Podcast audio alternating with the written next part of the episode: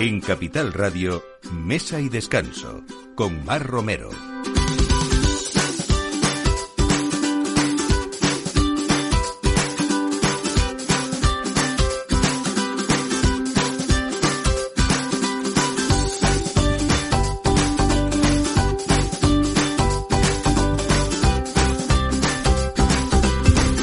Buenos días, esta es la hora de mesa y descanso, hoy ya 5 de noviembre y bueno, pues preparando esta mesa que seguro que están ustedes ya por lo menos de aperitivo, así que haciéndoles eh, buenas propuestas actuales, divertidas sobre todo y por supuesto con ese amor por el producto de temporada y de la calidad. Hoy tenemos con nosotros a Carlos del Portillo, que es este cocinero madrileño que nos ha dado siempre mucho que hablar, no solamente de platos eh, de, temporada, y platos de cuchara, sino también esas elaboraciones de pescados frescos y salvajes con denominación de origen que, que nos trae algo nuevo. Vamos a presentar hoy Pleamar, que es hablar de mar y de brasas, que son lo que articulan esta oferta en Bistronómica.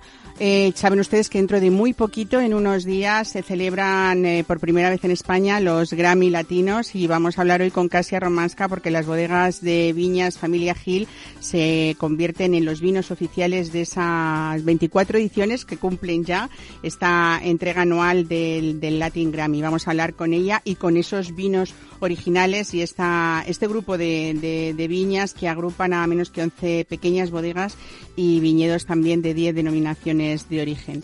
Quizá mm, ahora hablar de locales llenos de decoración es evidente, también de tener un DJ, un DJ en directo, por ejemplo, en un restaurante, incluso hablar de bares con barra de costelería vista, pero si esto nos vamos 10 años atrás, pues a lo mejor casi casi no habíamos oído nunca hablar de proyectos como el que hoy nos eh, viene a hablar Carlos Boch, que es el CEO del, del Grupo Portal, y vamos a hablar de esos inicios y de esa actualidad desde que empezó en ese bar de Alicante que es eh, hablar al fin y al cabo de bares españoles de tapas de lujo que se pueden también en, encontrar en, en, todo el mundo. Bueno, todo esto y algo más les espera en esta próxima hora en Mesa de Descanso eh, con Juana Cañadas en la realización y quien les habla, Mar Romero. Bienvenidos.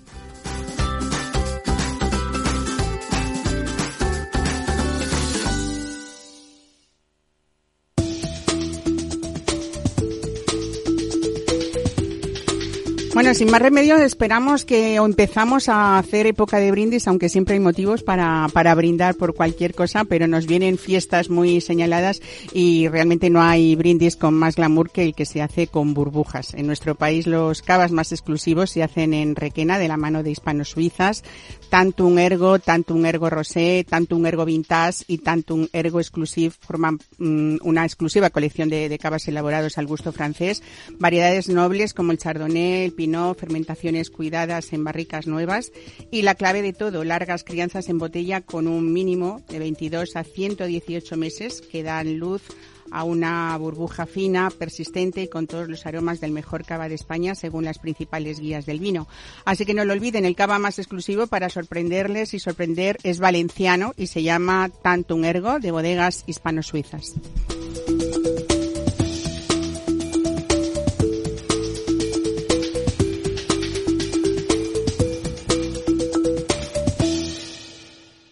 Mesa y Descanso, Capital Radio.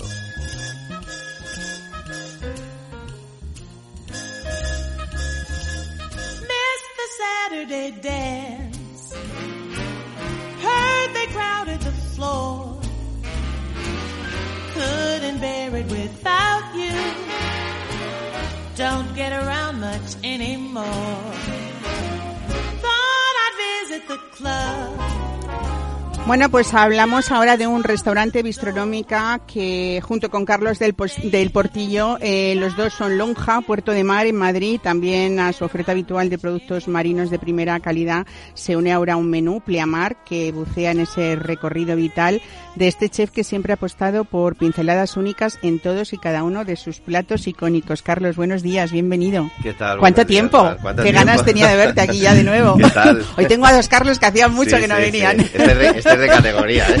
Los dos, los dos Bueno, sois de categoría, categoría. ¿eh? Con todos los respetos para Este ti. o sea que- ya, este ya viene rodado. Bueno, pues eh, vamos a hablar de también un poco de, de esta nueva etapa que ya no es tan nueva, eh, ese Sí. traslado que hiciste, eh, en, bueno, en, en la zona de retiro dentro Sí. del grupo Bulbiza, que se instaló en febrero de 2019, ¿no? Y que bueno, pues eh, Bistronómica forma parte de esta apuesta gastronómica que tiene un poco de todo, pero en realidad quien aporta, bueno, pues todo esto que estamos diciendo, sobre todo pescados frescos, salvajes, eh, yo creo que ahora platos icónicos que se han hecho con, con el tiempo, eh, es un poco vuelta otra vez o, sin haber des- haberte despegado de lo que era un poco tu filosofía de vida que continúas, pero hoy hay que hablar de algo nuevo, ¿no? Sí, hay que hablar de, pleamar, ¿no?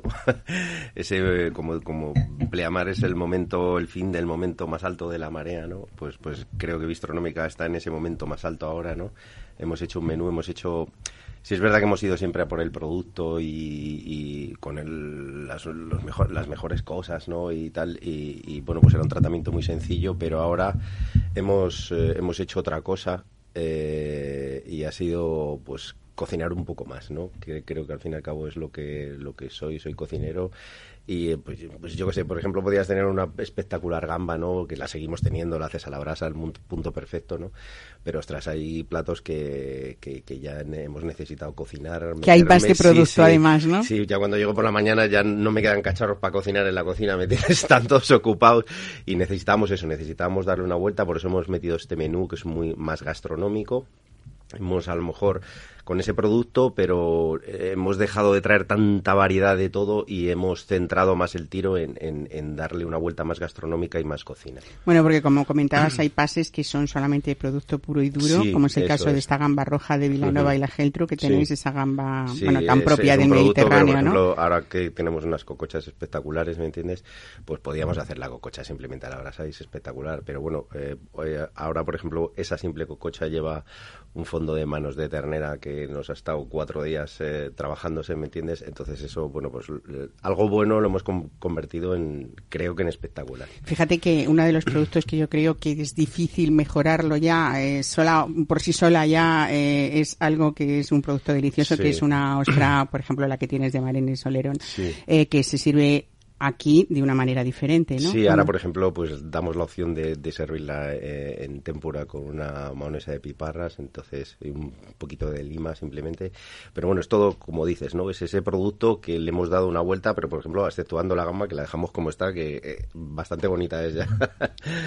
Así que mucha cocina y mucha. Seguimos con la cuchara, que es muy importante dentro de nuestro menú pleamar, que eso no lo hemos querido mover, ¿no?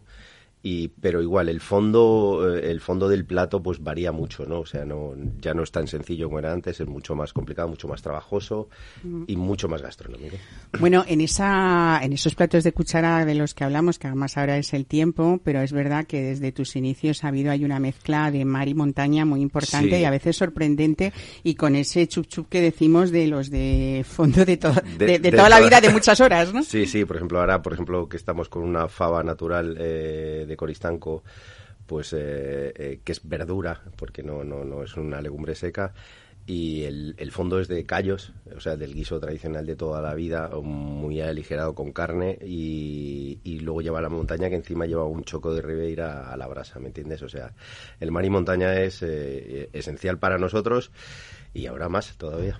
Bueno, vamos a hablar de esos pescados a la brasa, que la brasa es otra de las grandes apuestas, sobre todo porque hay ejemplares que, que a veces, bueno, están en el mercado y tú dices, venga, esto que está ahora mismo, pero también hay veces que es difícil encontrarlos. Por ejemplo, pues las hurtas o la- los borriquetes, ¿no? Sí. Que no son pescados muy, muy al uso y siempre tú, hay que, hay un, un, un estado, esto me gusta comentarlo contigo, porque al igual que las carnes necesitan su reposo, Sí. los pescados y sobre todo los de gran tamaño también, ¿no? Sí. Esto de que no, no- está tan fresco que lo estamos poniendo porque se pescó esta noche, cuidado con eso porque un rodaballo de gran tamaño necesita Sí, su maduración también, ¿no? eh, eh, esta mañana que he hablado con una periodista que tenemos el miércoles que viene lo del Fórum Gastronómico, que tenemos una ponencia de ello sobre la brasa y la maduración en, en bistronómica en concreto.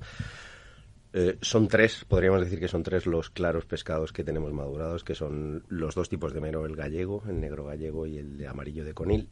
vale, pues son piezas grandes de 8, entre 8 y 12 kilos, que es lo que trabajamos. O sea, ¿os imagináis un, Sí. un pescado de 12 kilos? Sí. De. Bueno, yo El de mero- 8 sí que los he visto, ¿eh? que- En Rodaballo, para- en que Galicia alguna vez, pero... El, el mero de ayer, de- de ese el mero amarillo de conil, que tiene una escama muy... Porque el mero negro es, tiene una escama muy chiquitita y salta enseguida, pero por ejemplo el mero amarillo de conil ayer nos llevó desescamar ese pez 12-15 minutos, ¿me entiendes?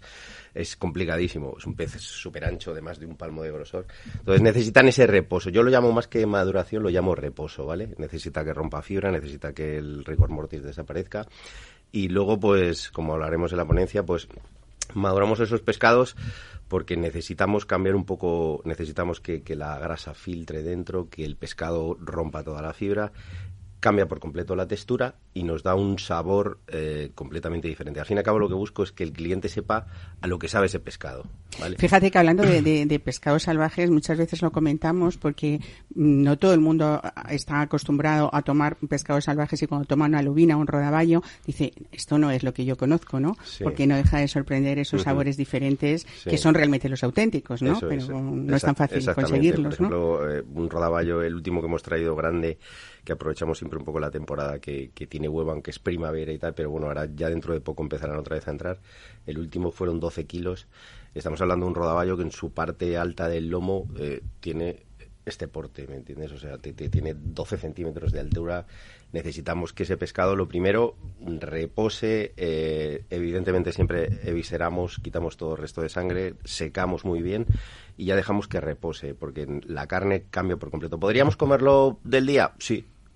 Pero Diríamos, está bueno, pero para mí estaría planísimo de sabor. Necesitamos que el pescado sepa lo que, Que suelte sabe. su agua y Eso es. que- Entonces, eh, al fin y al cabo, el proceso de la maduración lo único que te hace es eh, empieza a perder agua el pescado, ¿no? Empieza a, a quedarse lo que es realmente la grasa y la carne.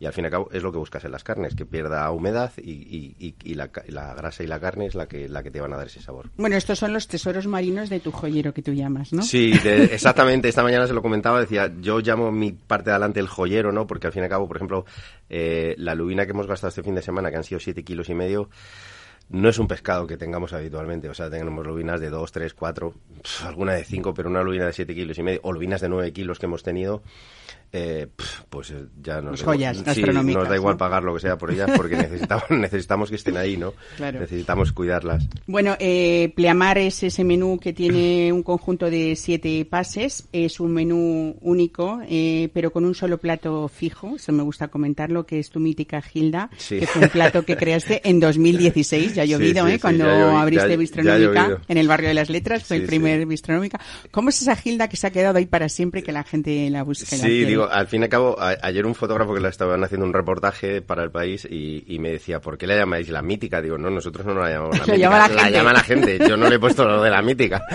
Era demasiada, demasiada soberbia ponerle eso, ¿no? Entonces, eh, pues al fin y al cabo eh, es súper sencillo. La gilda es el típico pincho vasco, ¿no? Con la anchoa, la tal, y es el pincho de barra, de tomarte una caña, tomarte un vino y comerte una gilda. Y nosotros lo que hemos hecho es sacar la gilda de la barra y sentarla en una mesa. Entonces le hemos añadido el atún rojo, está un poquito, es verdad que está un poquito, en este caso, reposado porque necesitamos que, que si viene súper fresco, porque es atún fresco, utilizamos la parte central, ¿vale? Utilizamos la parte más cara del, atún, va zona de, de lo que se llama el toro, el chutoro, eh, va un poquito de ventresca, un poquito del lomo, entonces, eh, bueno, pues se convierte con, la, con los ingredientes esenciales de la gilda que van dentro de una mahonesa que lleva aceituna y anchoa, lleva todos los ingredientes de la gilda con piparra. Lo que pasa que le añadimos en el final una cebollita francesa que la hacemos, la cocemos, la encurtimos y la hacemos a la brasa. Bueno, ese toque Sí, tuyo. en dos bocados. Oye, eh, que Carlos del Portillo iba para repostero, eso lo Sí. sabe mucha gente, ¿no? Que es, Es mi profesión, ¿no? sí, sí, sí, yo no sé y, qué- Y bueno, esto también se ha convertido en un indispensable de esta experiencia gastronómica que es Sí. bistronómica, eh, que en, en Pleamar eh, supongo que hay ese punto dulce importante también Sí, para sobre ti, ¿no? todo hem- hemos decidido que, que, bueno, pues al fin y al cabo, bueno, aunque tenemos un, un tatín que es una receta, bueno, es el tatín que hacen en, en polvo Cus, ¿no? Que es una tarta que lleva muchísimo trabajo y es una maravilla. Tenemos una tarta de dos chocolates tremenda también, eh, pero yo creo que el flan de cabra ha sido lo mejor, ¿no? Que, que, porque es que la gente siempre nos lo pide. Entonces, bueno, pues, por, por unanimidad de la gente, ese flan de leche de cabra es lo que, lo que cierra esa comida, ¿no? La tarta de chocolate también tiene Sí, mucho la que tarta de decir, ¿no? chocolate tiene ahí mucho que decir. Tiene sobre todo mucho trabajo. Cuando las tengo que hacer de seis en seis, lleva un trabajo tres- muy Sí, especiales, con ¿no? chocolates muy específicos, manjar y guanaja y un poquito de caramelia. Bueno, pues ahí son tres, tres tipos de chocolate muy, muy esenciales. Bueno, hablar de bistronómica para finalizar, tenemos también que hablar de Silvia Manzano y de tu sumiller Francisco Javier Trujillo, Sí. porque hay una apuesta vinícola mm, importante, de, Sí. sobre todo de pequeños viticultores, ¿no? Sí. Algunas monovarietales, pero sobre todo hay un- una selección que, que han hecho entre los dos como muy de, de tintos de, de perfil atlántico, que ahora todo el mundo habla mucho de ellos, ¿no? muchísimo, también muchísimo Borgoña hemos metido. Bueno, al fin y al cabo la carta de vinos o la tienes que equiparar a la carta de cocina, ¿me entiendes? No, no, no, no te puedes Desde quedar luego. ahí estancado porque hay mucha gente que viene al restaurante también. Eh, no solo a comer, sino algunos vienen a beber. Entonces, gente del vino, ellos vienen a beber. La comida para ellos casi es un complemento, ¿no? ¿Y tú qué piensas de eso, como Sí, cocinero? los del vino son muy especiales. Los queremos mucho, pero son muy especiales. No, pero te- tenía que estar un poco a la altura, ¿no? No, no te puedes quedar en, en- en muy pocas referencias y, aunque sean muy buenas, no, tienes que ofrecer cosas y ofrecer, sobre todo lo que le gusta a la gente es que le ofrezcas cosas que no ha probado nunca, ¿me entiendes? o, que, o que es más complicado. Bueno, pues tiramos de Frank, que es el sommelier que, bueno, pues por sus contactos y tal, bueno, pues conseguimos a lo mejor botellas que, bueno, pues me quedan ocho botellas de esto, bueno, pues me las quedo, ¿me entiendes? Entonces, tenemos ahí ese puntito picante, por decirlo de alguna forma, de encontrar unas cosas únicas que acompañen y sobre todo que aunque suene raro, mucho tinto en mi restaurante, ¿no? La gente bebe mucho tinto con el pescado. Mm. Bueno, es que esos creo que pescados de los, ta- eh, del tamaño que tú sí. estás hablando, ¿no? Y además eh, en esas maduraciones Sí. justas que necesitan, Sí. van perfectamente con ese tipo de Sí, sí, tintos sí, es verdad, frescos, es verdad que lo que más vendemos es champán, porque la gente con el champán, eh, que es como que... Oye, luego voy a hablar también con Carlos Bosch de esto, pero que vamos a hablar de, de, de, de- de, no Yo- sé, de fiebre del champán, Sí, ¿no? En nuestras yo ciudades grandes. el otro día me comí una chuleta en lana con champán con mi amigo Martín y dije yo me la tomo con champán porque Sí, sí, ahora la gente toma sí. torrenos con champán Sí, y es que una sea. cosa. El caso es la excusa Pero es beber champán, hay que ¿no? decir que de siempre yo creo que el champán y el pescado y el marisco van, van, eso van de la supuesto, mano, ¿no? por supuesto. Lo que pasa que sí, sí nos sorprende lo de los tintos. A mí no me deja de sorprender, yo que ya tengo mis años eh, y bueno, pues que la gente beba tinto y con el pescado me parece algo maravilloso. Bueno, han cambiado eh, modos y maneras también, porque el otro día lo comentaba también un poco con, con un sumiller, que hace años decir que te refrescaran un tinto era como un pecado mortal, Sí. y ahora pues a base de esos cambios afortunados, más esos mm, vinos eh, más ligeros, ¿no? Más, eh, son pues eso, unas propuestas Sí, sí. perfectas para, para estas brasas, este mar, que, gallegos, muy- que es lo que articula ahora Bistronómica con, con Pleamar, y sobre todo esos fondos que han sido pues algo muy tuyo y que lo, Sí, que lo siguen sin siendo, cuchara ¿no? no hay cocina más. Exactamente. Sin pues nada, no otro día te invitaría a que nos hables de caza, que estamos en plena temporada de cocina cinegética y hay productos que se nos han perdido porque están prohibidos en las mesas ya, desgraciadamente, pero bueno, hay otros que sí que se conservan, ¿no? y que te- podemos disfrutar. Podemos hacer un pichón con un tartar de carabineros súper rápido. Bueno, además. esa mezcla, eso sí que es una mezcla explosiva, un ¿no? pichón, una pechuguita de pinchón ahí en brasa con un tartar de carabineros eso es súper fácil. Qué bueno, pues nada, Carlos del Portillo, vamos a ver cuánto da de sí este pleamar, que creo que va a ser eh, pues pues mucho y, Sí. y- y bien bien pensado, con lo cual pues al final eh, Sí. los resultados son los que los que merecen, ¿no? Todo Muy este arte de trabajo. Muchísimas gracias. Muchas gracias, Mar. Muchas gracias. Mesa y descanso con Mar Romero.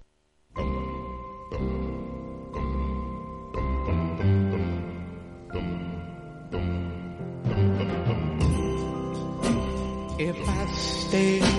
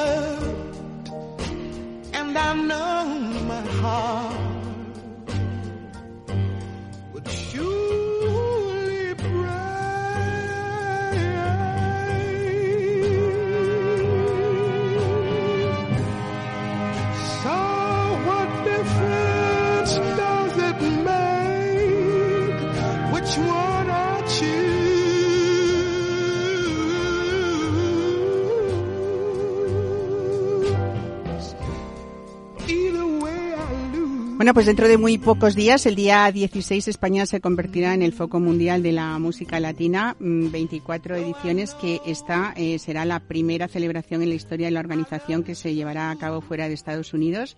Y este año músicos y artistas se reunirán en Sevilla, así que van a convertir esta ciudad en el foco mundial de la música latina durante todo este mes de, de noviembre cómo en unos premios tan importantes no va a haber vino y vinos importantes. Casia Ramasca, bienvenida, buenos días. Hola, ¿qué tal? Buenos días. Bueno, vamos a hablar de estas bodegas de viñas Family Hill, eh, originarias de Jumilla, pero que agrupáis 11 pequeñas bodegas y viñedos familiares de 10 denominaciones de origen distintas y que vais a ser la única bodega española también patrocinadora oficial de este foco mundial de la música latina, ¿no? Bueno, es verdad que mm, ese tema nos vino por una propuesta de la organización de Grammy. También es verdad que Viñas Familia Gil exporta a muchos países de los que, mm, sobre todo el mercado americano, es nuestro mayor cliente.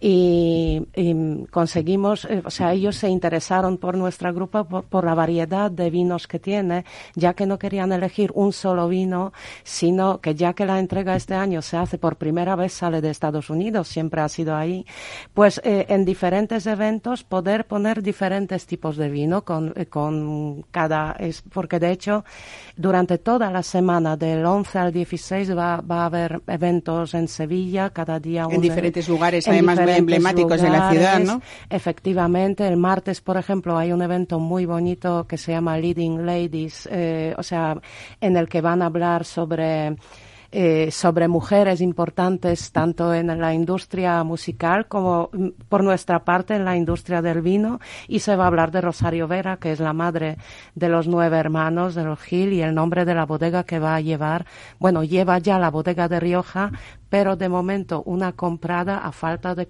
de, de, construir una bodega homenaje a la madre de los nueve hermanos que ya falleció, pero ella les enseñó todo ese amor por la tierra, eh, también ser tan respetuosos con medio ambiente, todo lo que unifica ese grupo. Es verdad que cuando hablamos de una bodega familiar es que realmente es muy familiar, son nueve hermanos y que son propiedad todas estas bodegas de ellos y que no se han movido tanto en la, en, la propiedad como en sus costumbres. Bueno, lo que dice en bodega misma, trabajan sobre todo dos hermanos, Miguel y Ángel. Ángel es el que se encarga un poco de tema financiero y dice, bueno, las bodegas no son nuestras, son de los bancos. Siempre.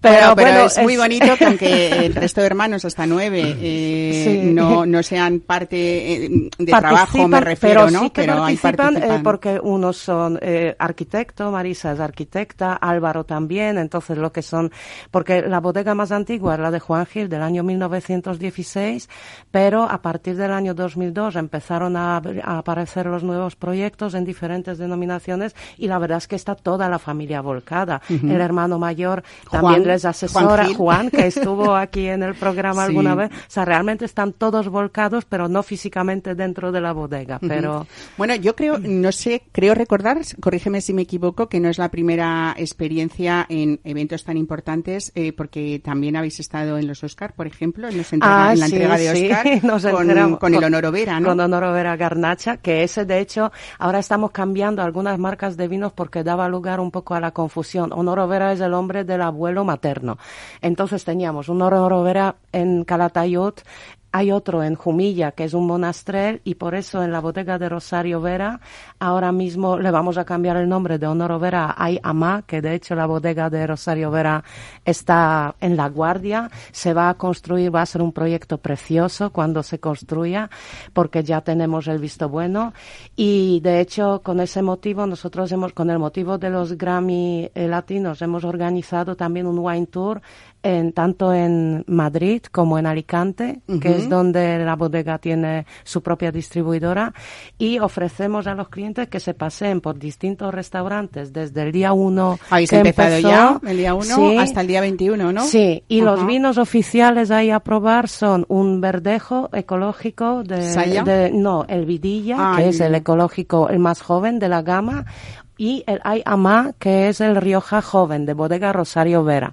Y entonces es una eh, cosa curiosa que ofrecemos si los clientes pinchan en el código de bar, en el código QR de ese como pasaporte, folleto que hicimos y se toman 15 vinos en 15 establecimientos diferentes. Bueno, porque tenemos lo que, muchos días, ¿no? Desde el claro, 21, y- y, es muchos establecimientos y muchos establecimientos porque son más de 60 establecimientos que aparecen cuando se pinchan el código QR. Ajá. Sí que es importante que, que que se tome, que cada sello tiene que ser diferente, que es lo que hemos repartido por los establecimientos. Cada establecimiento tiene su librito de sellos Ajá.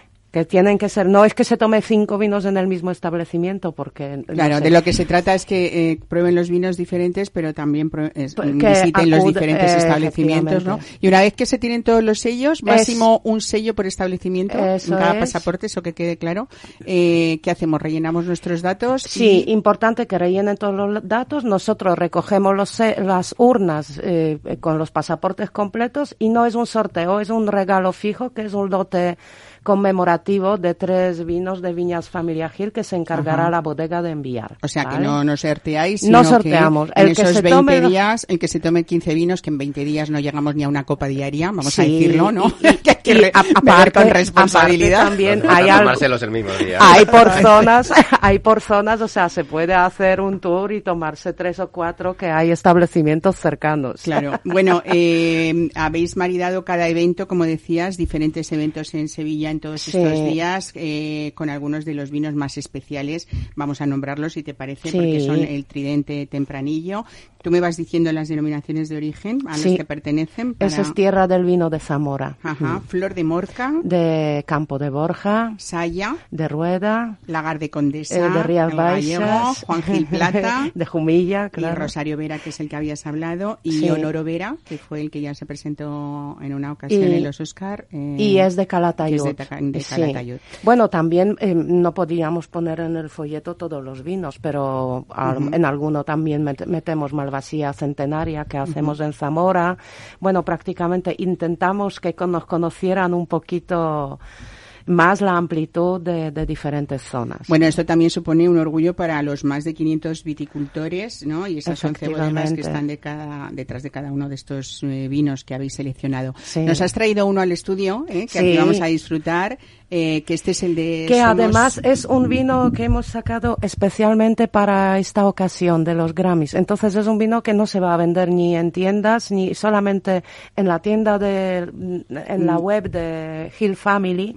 Sí que lo vamos a utilizar porque estamos armando una muy grande. Estamos organizando diferentes eventos, catas, presentaciones. Por ejemplo, hay una cena maridaje en Gran Madrid de la Castellana el 16, el día de la entrega de los Grammys otra cena maridaje en restaurante Orballo. Entonces ese vino lo vamos a utilizar para obsequiar a los que asistan a la cena maridaje. O sea que podría ser también un vino eh, o una etiqueta para coleccionistas, ¿no? Porque Sí. se ha hecho expresamente para, para Es, este eh, evento, sí, ¿no? ¿no? se va a repetir. Claro, es igual que cuando lo hicimos cuando el premio a banda a las bandas sonoras al que tú viniste al concierto, a la entrega de premio a bandas sonoras, es un vino especial que es un monastrel mezclado con Cabernet Sauvignon y, y con un poquito de Shiraz.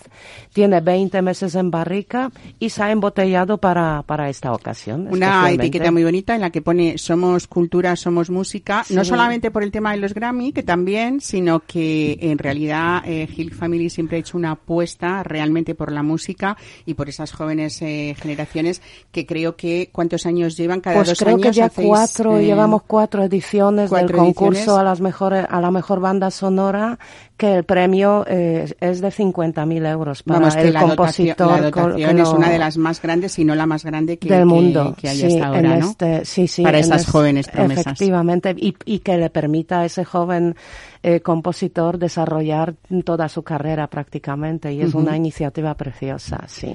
Bueno, pues nada, una vez más, eh, Casa Romanska, felicidades por estas iniciativas, además tan internacionales y que además toda esa semana, porque son bastantes días llena de... Sí, y, y, y también intentaremos eso, va a haber muchos eventos, eh, una fiesta en Bonano Metropolitano, eh, vamos a hacer otra fiesta el 15 en Tatel por la tarde, o sea, em, estamos recorriendo un poco locales, no paramos. Vamos, que no vais a celebrar solamente en Sevilla, porque este Wine Tour lo habéis hecho en Madrid, Eh, ta- realmente, Es que ¿no? mucha gente creemos que va a pasar por aquí y eso nos ha, nos ha Animado. animado, para darnos a conocer. Aparecer- a- aparecieron justo esta semana a finales escaparates en varias tiendas. Quisimos dar ese golpe a la vez un poco para. Bueno, para hay diseños muy bonitos claro. de que cuando uno entre a uno de los locales que participan ya lo van Sí, a ver pues con, sí. con barricas pintadas Sí, para este sí, tema, ¿no? Eh, Sí, sí, sí. Estamos muy volcados y muy contentos y muy orgullosos. Bueno, quien quiera visitar todo esto y hacer este, no digo maratón porque tenemos muchos días para, para probar todos estos vinos, la Wine Tour Mm. Madrid, eh, ¿hay una web específica? o- Eh, nosotros hemos repartido por todos los sitios que colaboran eh, este mm, folleto pasaporte y allí se escanea el código QR en el que aparecen todos los todos los establecimientos. Como solamente lo hicimos en Madrid, no lo pon- creo que en la web nuestra de Hill Family no está. La verdad que no lo he comprobado porque hemos estado repartiendo los sellos y los pasaportes, pero eh, en el pasaporte que tenga nuestro vino, uy, en el local tendrá esos pasaportes y ahí con el código QR saca Seguro que sí, toda la información porque sí, Madrid, sí que lo, sí que los hemos repartido todos. Hemos hecho. Has cumplido con tus Oh, labores, has hecho sí. los deberes. Bueno, pues nada, vamos a brindar con este Grammy edición limitada de Juan Gil, estas variedades Monastrell, Cabernet Sauvignon y Syrah.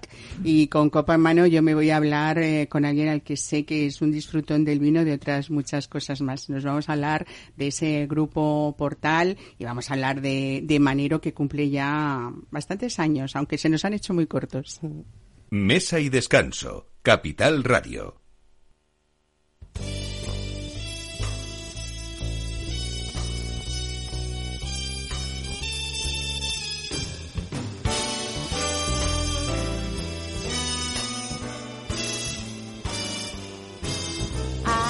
Walking along, minding my business, when out of an orange colored sky, flash, bam, alakazam, wonderful you came by. I was humming a tune, drinking in sunshine, when out of that orange colored view,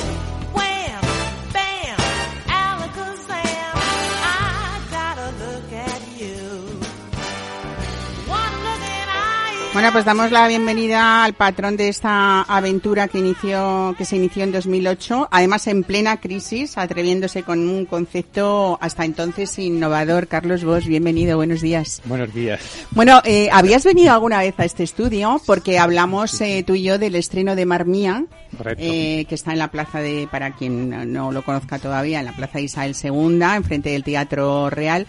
Pero hoy sí que quiero contigo hablar de lo que ha sido todo este proceso de este bar de Alicante, en principio, ¿no? Que tú lo que quieres es que sea el, el bar español de tapas de lujo que se pueda encontrar en todo el mundo. ¿A quién han comparado la firma Hermes con, con Manero, no?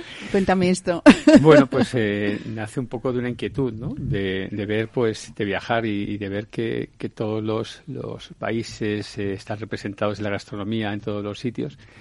Y bueno, pues eh, viajando por todos los sitios nunca encontrábamos un- una enseña española que identificase pues esa, ese saber hacer y sobre todo el mundo de la tapa, ¿no? Que era el mundo donde todo el mundo reconoce cuando viene a España quiere irse de tapas, ¿no?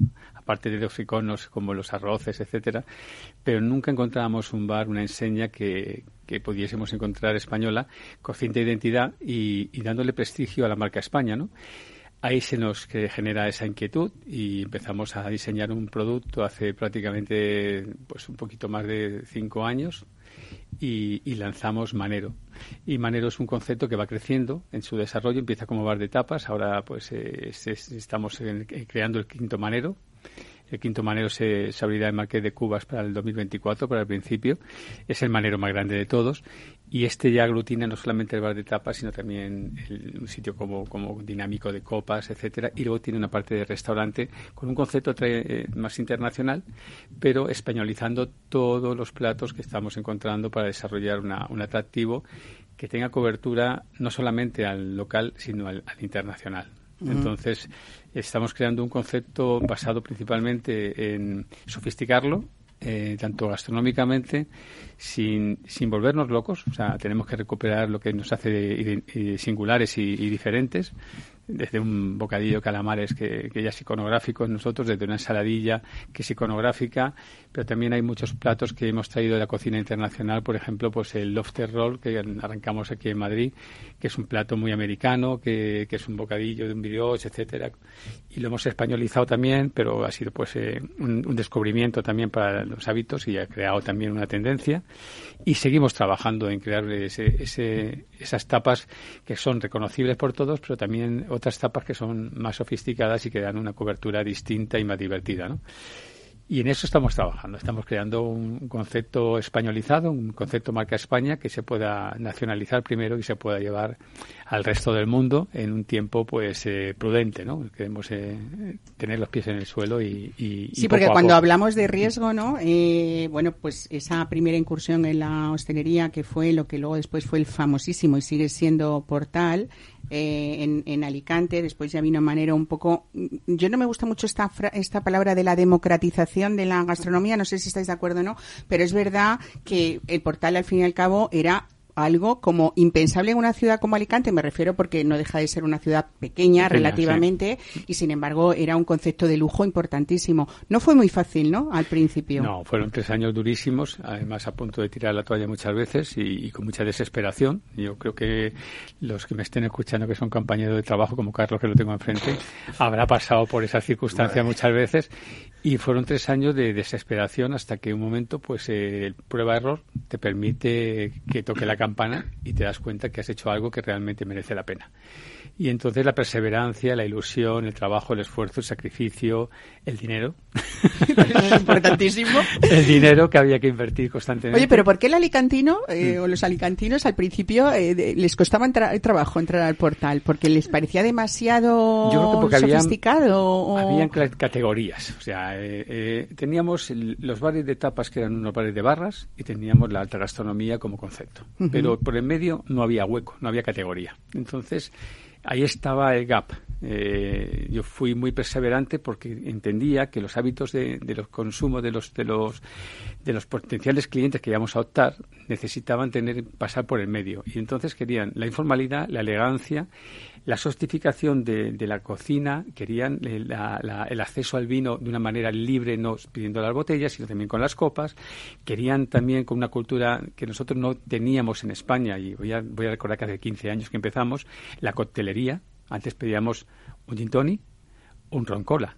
Ahora todo el mundo sabe lo que es un Moscow Sí. ahora todo el mundo sabe lo Fíjate que es un recuperarla. Porque hablábamos de los años y 50, como de mucho, esas grandes una margarita y un, y un mojito. Claro, Pero ahora claro. ya todo el mundo sabe lo que es un espresso. Bueno, hay muchas cosas que, que ya se ha culturizado y Ujú. entonces fue una apuesta también muy importante, pero estábamos solos en el mercado. O sea, no, la gente no entendía esto. Ya. ¿Qué nos salva a nosotros? Nos salva el turismo. Nos salva el turismo que venía con una cultura mucho más desarrollada que, sorprendido por la gastronomía, por la, por la cocina, entraba un acceso totalmente de puertas abiertas a un montón de cosas que no encontraba en su país. Su país encontraba un restaurante con pretensiones de estrella Michelin o un bar donde tomar alguna cosa como un café o cualquier otra cosa. Y en España pasaba prácticamente lo mismo, ¿no? Empezaba el, surco de, de abrir la categoría de los, de los bares dinámicos, ¿eh? donde habían y pasaban muchas cosas. Bueno, yo no sé si ahora, después de todo este recorrido que hemos resumido un poco y lo hemos intentado, no sé si me quedo corta, pero bueno, eh, aquí hablamos ahora de, de, además de dar trabajo a más de 300 personas, eh, también de cómo vender 180.000 botellas de vino al año. O, o haber convertido tus locales en embajadas de mesón de champán eh, tan reputadas como, como Don Periñón o como Krug, ¿no? O sea, que, que además fue el primer, la primera embajada, ahora hay muchísimas, ¿no? Fue una idea tuya personal, Sí, ¿o no? sí, sí. Además, eh, necesitábamos dar un paso hacia adelante. Eh, hablábamos eh, antes eh, off the record con el tema del champán, ¿no? El consumo de- del champán que, que se, ha, se ha disparado. Y nosotros eh, empezamos eh, con esa soledad de decir, yo quiero vender champán y además quiero que sirva una copa de champán. Y todo el mundo te miraba como diciendo, pero vas a dejar la botella abierta y se va a perder. Digo, pues mira, si se queda abierta me avisáis que vengo yo me la bebo. y entonces empezamos así, eh, dando, dando esa, esa oportunidad a todo el mundo de, de poder disfrutar de, de la cercanía del producto de una manera mucho más, más fácil. Y, y bueno, pues eh, esto ha, ido pasando progresivamente. Y, y, bueno, Krug pues ha sido el, el, el, el principio, eh, asociar marcas eh, de lujo de- dentro de lo que puede ser aparte del champán, la calidad que tiene Krug es, es una calidad extraordinaria. Para mí es una de las cosas que más, más me gustan como champán, y al igual como, como Don Periñón y otras muchas marcas, ¿no? porque hay pequeños productores también magníficos, pero apostamos por tener esa, esa identidad. Y fue la primera embajada que se hizo. La idea nuestra ha llegado a, a que hayan ahora mismo 80 embajadas en el mundo por parte de la marca y se ha ido desarrollando todo esto a nivel mundial. Ujú. Bueno, realmente, aparte de que haya eh, ese tipo de clubs, es porque también eh, tu concepto era lo que mucha gente quería, comer bien, pero beber muy bien también a la vez. Si le damos la vuelta es beber bien y comer muy bien también, también está pasando, ¿no? Es lo mismo, pero a veces no, ¿no? Yo estoy de acuerdo con lo que decía Carlos, o sea, muchas veces, yo creo que además, eh, eh, por lo que me gusta a mí, que vengo también arrastrando un poco del mundo del marketing, me gusta mucho observar, observar las tendencias de hábitos de consumo de tanto de los jóvenes como los actuales, eh, como mi edad, ¿no? Eh, ya soy un cincuentón, ya para 60, pero me, me parece que era muy interesante saber qué estaba pasando, ¿no? Porque antes veíamos a comer, antes veíamos a a al gran buffet, ¿no? O sea, al banquete. O sea, yo, yo me acuerdo de los años 80 que te daban la oportunidad de, de, un- de un, de, un, de un buffet libre y se te, te saltaban los ojos a, a lo- a los cinco minutos de tantas cosas que te habías puesto y no podías comer. Pero bueno, era, era, era, Te lavabas era el eso, plato, ¿no? ¿no? Y ya no, no sabías qué comías dentro. Y ahora lo importante es combinar ambas cosas, incluso a veces eh, la botella marca mucho la tendencia de lo que vas a hacer ese día. Y yo creo que más, eh, entonces en los años 80 pues había cierta necesidad a la hora de comer, porque no teníamos esa libertad de acceso a todos los alimentos que tenemos ahora.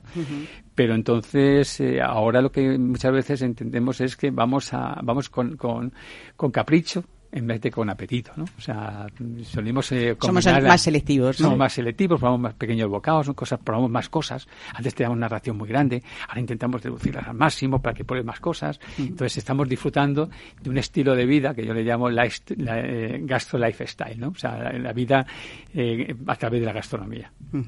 Bueno, con esa selección de esas pequeñas cosas que son las que nos hacen felices también, tenemos que hablar de esas más de 110 referencias entre eh, conservas, aceites, embutidos, salazones o, o quesos que etiquetáis bajo la marca Manero también, ¿no? Eh, también hay más de, de 50 referencias eh, o dentro de esas 110 hay más de 50 que son vinos, ¿no? Y que vosotros seleccionáis personalmente desde el viñedo, hay que decirlo, ¿no? Sí, es un, para mí es un hobby. Yo vengo del mundo del vino eh, apasionado. Eh, no es que sea ni enólogo ni nada, pero soy som- sommelier frustrado. no, soy sommelier porque me gusta mucho, muchos cursos, pero sobre todo lo que hago es, es- soy un apasionado desde el año prácticamente los años 80 empecé a comprar vinos, eh, intentar probarlos, entenderlos eh, y luego pues lo que hago es con amigos bodegueros que son pues gente muy muy muy valiosa en su trabajo, lo que están haciendo maravilloso, me han dado la libertad de poder con ellos hacer los ensamblajes, hacer eh, selección de producto, me han dado la oportunidad de hacer vinos desde cero y todo eso hemos ido etiquetando por una necesidad, por centralizar un poco también la toma de decisiones y por tener un- un- una gestión yo diría que el cost business marca un poco la tendencia hacia lo que va para abajo y así no todo el mundo decide, que es muy importante cuando quieres hacer una empresa grande. Bueno, eh, no sé si son cifras también que he leído, pero eh, suenan fenomenal. Eh, el grupo Gastroportal vende más de 160.000 botellas de vinos al año eh, y de ese total 120.000 corresponden a, a vuestra marca, ¿no? Hablabas de Gastro Lifestyle. A mí me gusta mucho también esto de Dolce Vita Mediterránea, ¿no? Porque el concepto engloba muchas cosas, ¿no? Exacto, sí, somos eh, los mediterráneos, como, como me pasa a mí, que somos de ahí de la tierra, de- del sureste español y que, que rozamos siempre esa oportunidad que nos da la, climatología, el mar, etcétera. Pues eh, es- esa belleza que se, se desarrolló a partir de los 50, 60, 70, ese, esa forma de vivir, esa forma de, de- que fueron los años que realmente yo creo que marcaron un poco la trascendencia europea, el sur de Europa, esa parte de, de- de belleza y de que pasaban tantas cosas, ¿no? O sea, la música, la música italiana, la música francesa, la música española, recordar otra vez a todo ese mundo que nos ha, nos ha hecho cantar tantas canciones y tantos momentos, pues yo que soy un apasionado y soy un sentimental, pues a mí me parecía que teníamos que acercarnos muy al concepto de ese estilo de vida, ¿no? O sea, eh, que los maneros fueran eh, esa manera de, de- de identificarse con ese estilo de vida. Y sobre todo más es que es esa mezcla también que la música, estábamos hablándolo antes, es parte de esa comunicación importante en nuestras vidas, ¿no? Y no solamente Manero puede ser el reflejo de lo más eh, eh, cool o de lo más nuevo, sino que también trae un recorrido en la memoria histórica, por lo menos escuchar a Concha Piquer como podemos hacer, ¿no? O escuchar a Julio Iglesias, habrá gente que Me diga. "Mm, aquí me quedo, ¿no? Aquí me, encanta, quedo.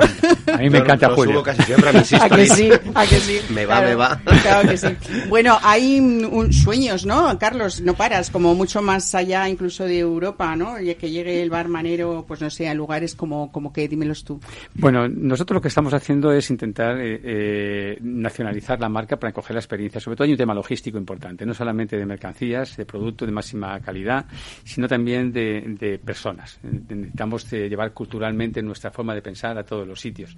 Entonces, eh, a través de eh, probar en diferentes localidades eh, españolas dentro de la península, pues estamos pensando, ahora iremos a, a Marbella, luego iremos a Lisboa, luego iremos a, a seguramente a lo mejor el sur de Francia y intentaremos dar el paso hacia el otro continente, ¿no? que será Estados Unidos.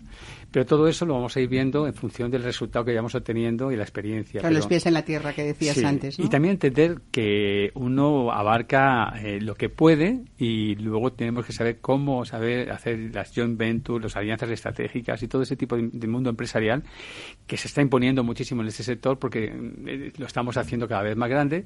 Yo veo a los cocineros que cada vez disfrutan más con su cocina.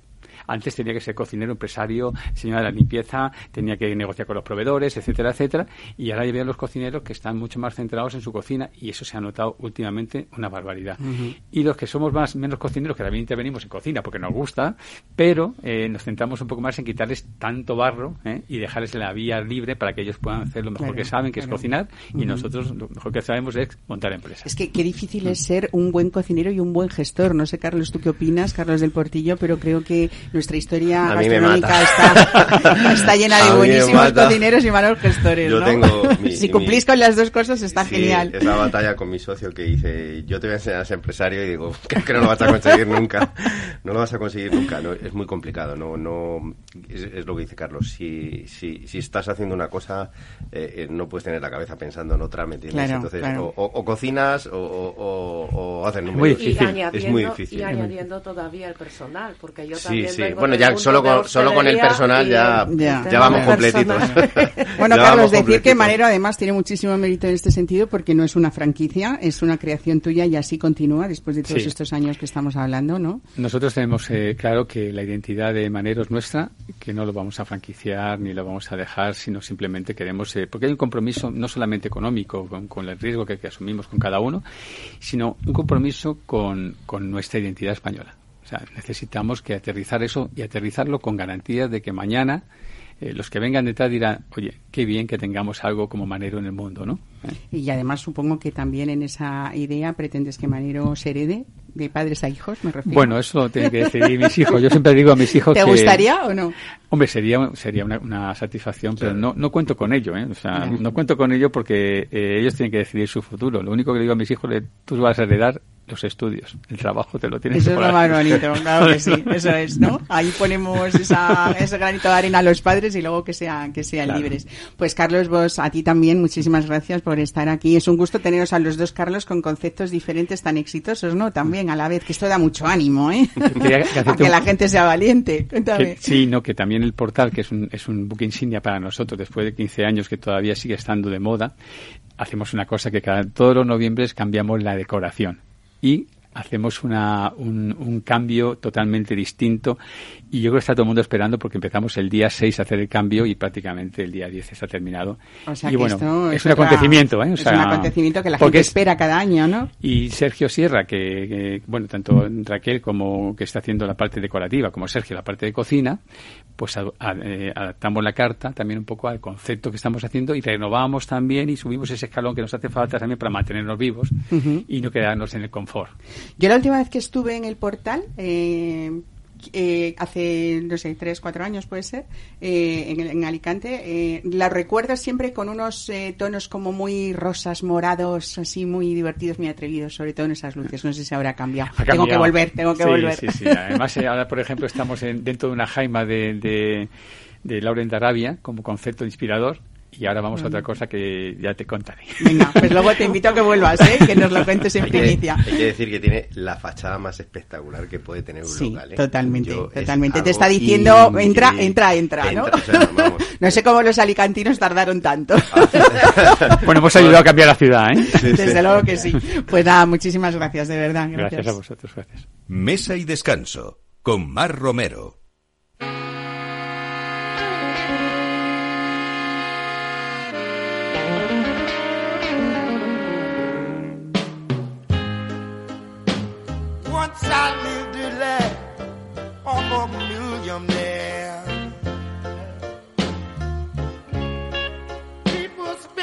My money, honey, Lord, and I just didn't care that long.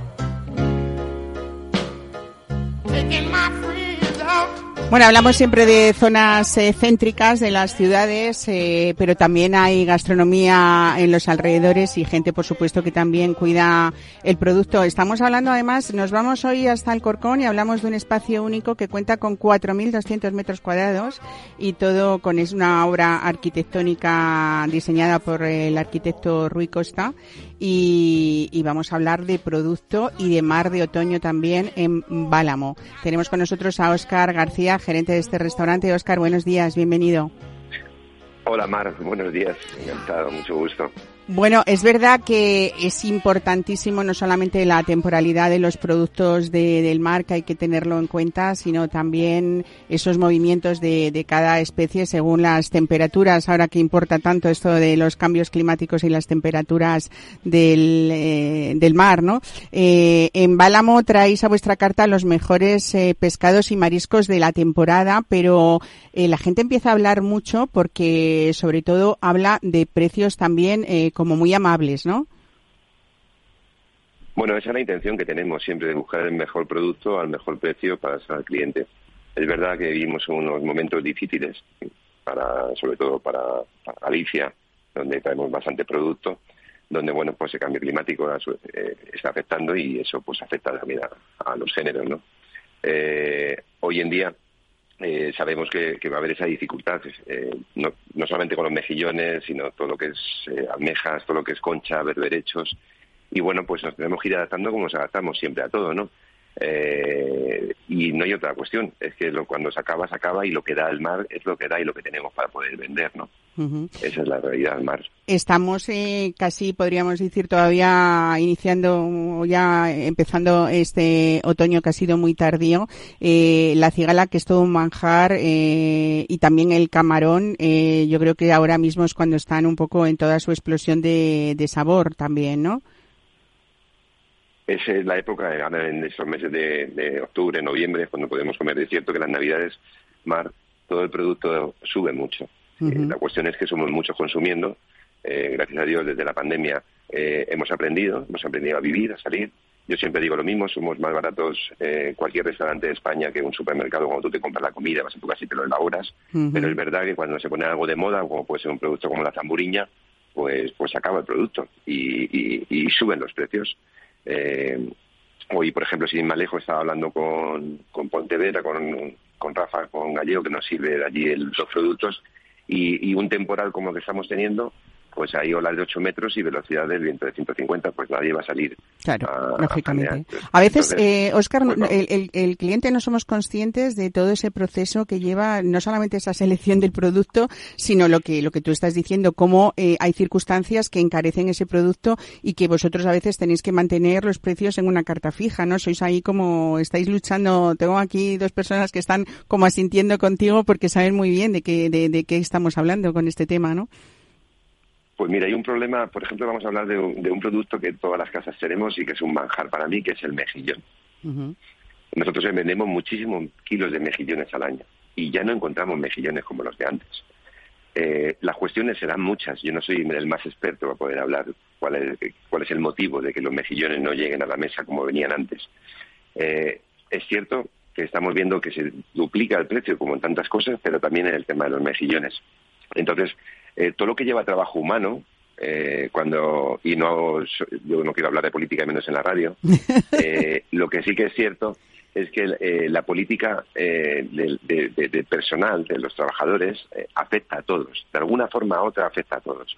Cuando la gente viene a la mesa y nosotros intentamos que ese menú esté en 45 o 50 euros que te puedes gastar para que no sea, digamos, un desembolso económico muy elevado, ¿qué es lo que ocurre? Que te encuentras que el mejillón que antes era producto barato ya no lo puedes dar como barato. Y esa cantidad que nosotros poníamos de medio kilo en una cacerola con una salsa que hacíamos a base de, fumés, pues ya no lo podemos poner a ese precio. Entonces la gente nos dice, habéis subido el precio y habéis bajado la calidad.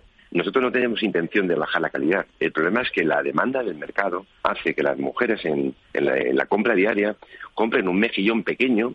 eh, el, el dueño, el propietario de las bateas, que ve que sacando el mejillón pequeño gana lo mismo que sacando el mejillón grande, no, no, no hay una política de calidad producto. O sea, y, y luego pagamos en otras cosas mucho dinero y en las cosas que son baratas poco a poco se va subiendo, se va subiendo hasta que llega un momento que veremos el mejillón que lo tenemos que comprar por unidad y no por cantidad, ¿no? Bueno, no vamos a hablar de los berberechos. Oscar, entonces, ¿eh? porque ya aquellos tamaños y aquellos precios tampoco se ven. Es verdad, eh, siempre eh, yo tengo un amigo cocinero que siempre dice que las cosas eh, no son caras, sino altas de precio, dependiendo de qué producto hablemos, ¿no?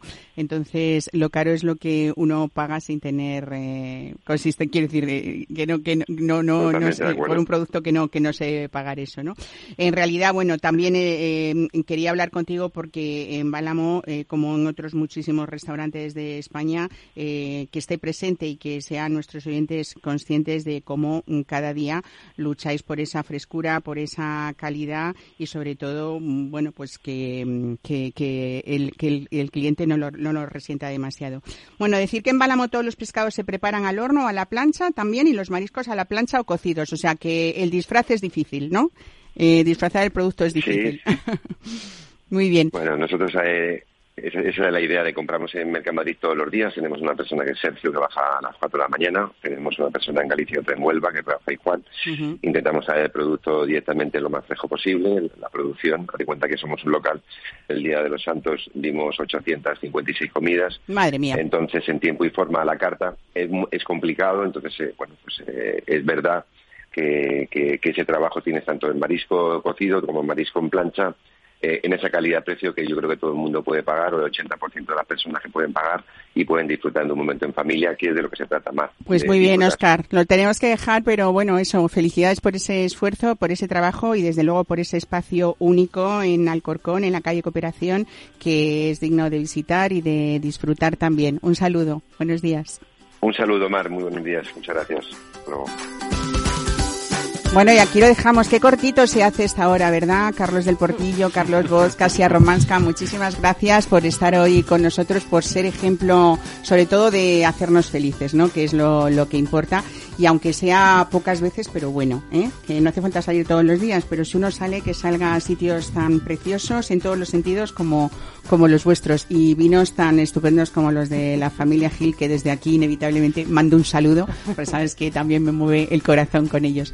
Así que gracias a ustedes y volvemos el domingo. Pásenlo bien y la tarde que queda disfruten. Gracias.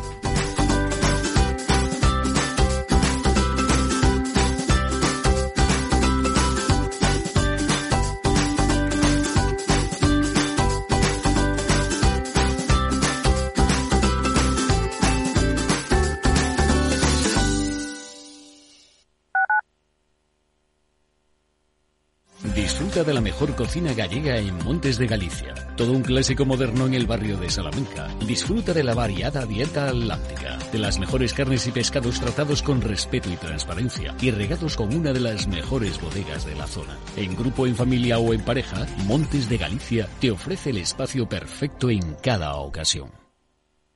¿Sabes cuál es el mejor dial para escuchar Capital Radio?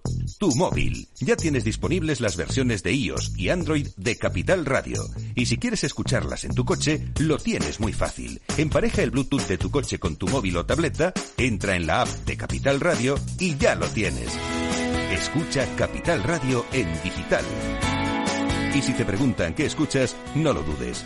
Capital Radio.